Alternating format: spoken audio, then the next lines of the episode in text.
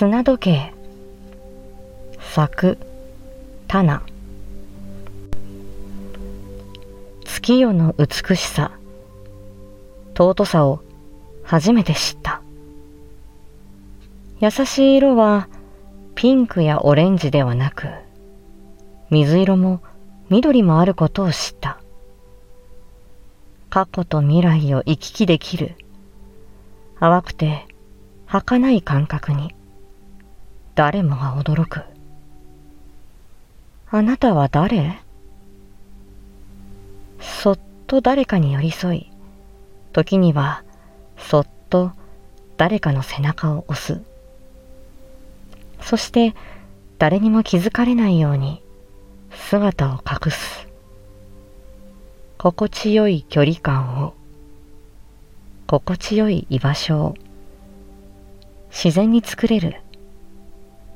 まるでファンタジーの世界にいるような魔法使いのようなそんな世界観を作れる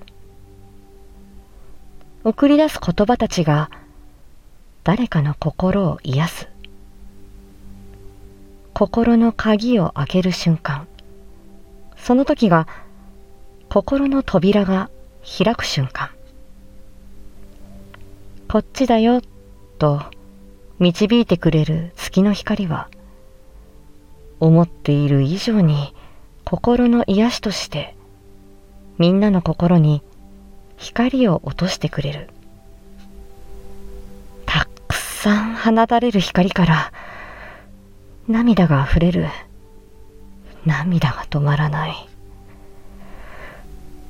きっともう大丈夫だから。